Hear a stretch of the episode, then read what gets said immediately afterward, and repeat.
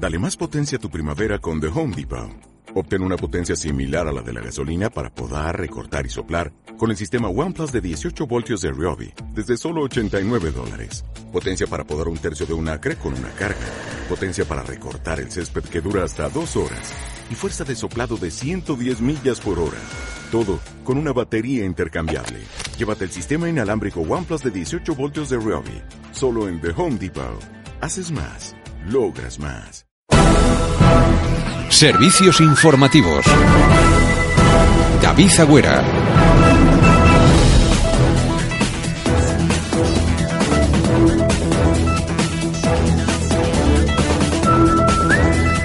¿Qué tal? ¿Cómo les va? Edición de lunes de Este es Noticia en la sintonía de Radio en Cantabria en este 25 de noviembre, donde el tiempo sigue inestable con lluvia y cielos cubiertos. Última hora, Agencia Estatal de Meteorología. María Salgado, buenos días. Buenos días. Este lunes en Cantabria tendremos cielos nubosos o cubiertos que darán paso a intervalos de nubes y que podrían dejar precipitaciones débiles en la costa durante la primera mitad de la jornada. Las temperaturas diurnas suben ligeramente en el litoral y de forma más acusada en el interior. Alcanzaremos los 17 grados en Potes, 16 en Santander, Camargo, Castrurdiales, Laredo, Azas de Cesto y Torrelavega, 15 en los Corrales de Buelna y 13 en Reynosa.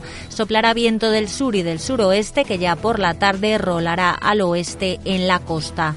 Es una información de la Agencia Estatal de Meteorología.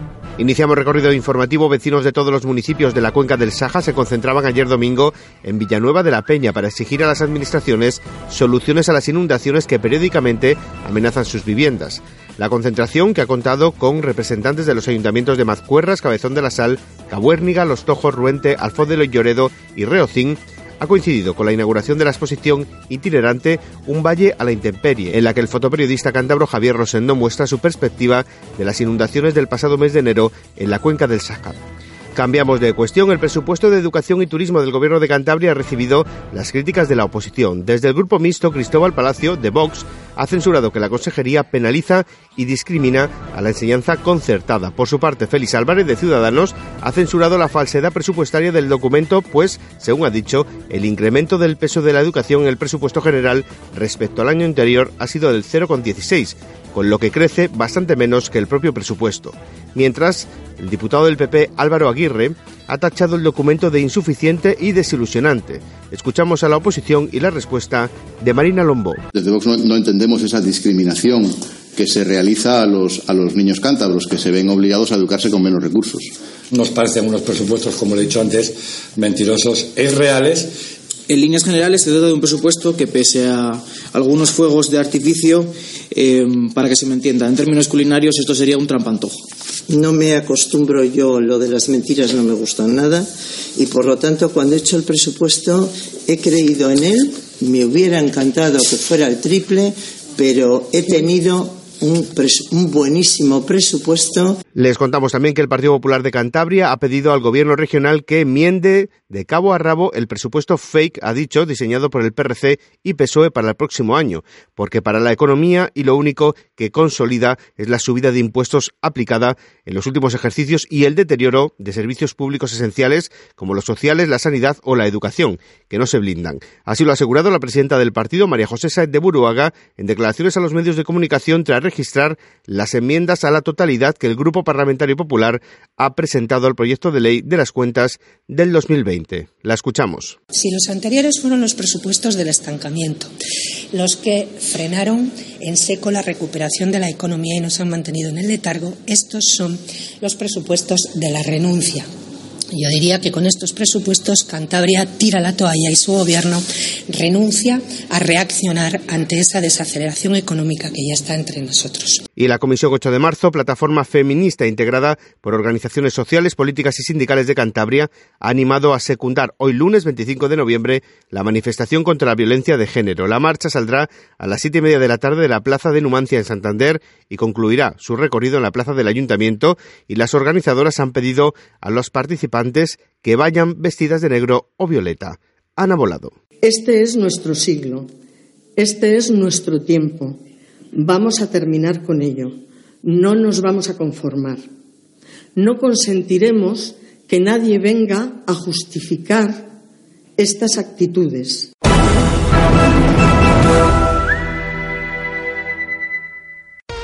En Electricidad Gutiérrez realizamos todo tipo de instalaciones y reparaciones eléctricas, sistemas de ventilación para establos, variadores de frecuencia y recuperadores de calor. Somos distribuidores oficiales de los tanques de leche Serap, con recambios y reparación de sistemas de ordeño y tanques de todas las marcas. Electricidad Gutiérrez, en calle El Sombrero 19, frente al Ayuntamiento de Santa María de Cayón. Teléfono 942 56 3300. También en electricidadgutierrezsl.com.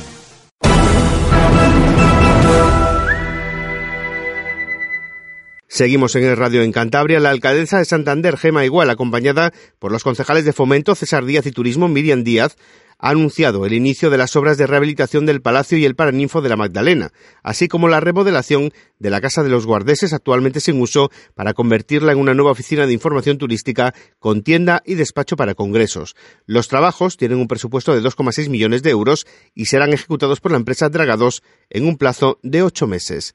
Gema Igual. Que el Palacio de la Magdalena, que los tres edificios al servicio del turismo del Palacio de la Magdalena van a estar en perfecto estado de revista para ser competitivos de atraer economía para la, para la ciudad. Y lo que hemos hecho es un análisis de las carencias que puede tener pues una sala intermedia de 200, que es lo que lo vamos a dotar, de que las instalaciones estén perfectas para hacer eh, pues una multiconferencia o en un congreso pues que se pueda ver eh, pues una operación en un quirófano eh, en directo o que puedan estar hablando desde diferentes países y llegar a una conclusión en esta, en esta ciudad y después eh, en el que también aumentamos una dotación, una oficina independiente de turismo, una oficina independiente de, de congresos que va a estar en la Casa de los Guardeses. Ampliamos una dotación más al servicio del turismo. Y en Torrelavega, la Comisión de Bienestar Social, Cooperación, Mayores, Sanidad y Consumo ha informado sobre la convocatoria de subvenciones en régimen de concurrencia competitiva a favor de asociaciones o colectivos que desarrollen proyectos de carácter social durante el bienio 2019-2020, cuyo importe global ascienda a 30.000 euros. Igualmente, igualmente se ha resuelto la resolución de las subvenciones en régimen de concurrencia competitiva a favor de los centros educativos de Torrelavega que durante el curso 2019-2020 presten servicio de comedor a alumnos de en situación o riesgo de exclusión social. Hemos informado de la convocatoria de subvención en régimen de concurrencia competitiva a favor de asociaciones o colectivos que desarrollen proyectos de carácter social durante el bienio 2019-2020, cuyo importe global asciende a 30.000 euros.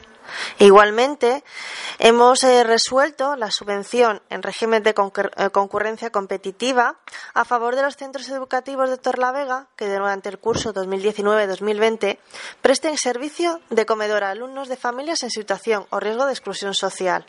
En la misma se han otorgado sendas subvenciones a los centros escolares Colegio Mayer Sociedad Cooperativa y Centro Educación Sagrados Corazones por importe de 14.812 euros.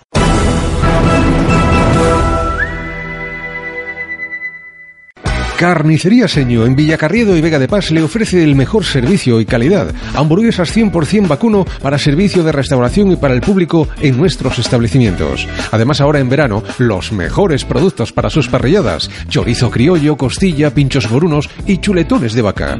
De los mejores pastos, las mejores carnes. Carnicería Seño en Villacarriedo y Vega de Paz. Teléfono 942 590067.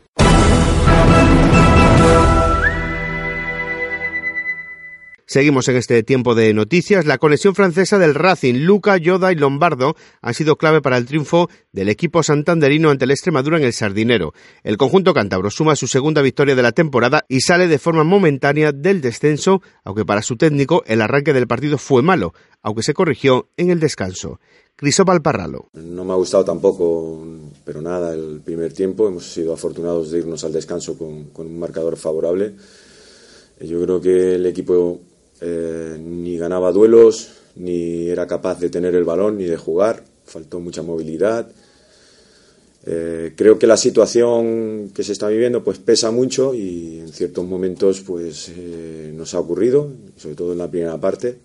Yo creo que en el descanso hemos corregido cosas, hemos intentado que se soltasen y que pudieran, que no tuviesen miedo a jugar. No hay tiempo para más. Gracias por escogernos un día más para informarse. Se quedan en la mejor compañía, en la de la radio. Adiós.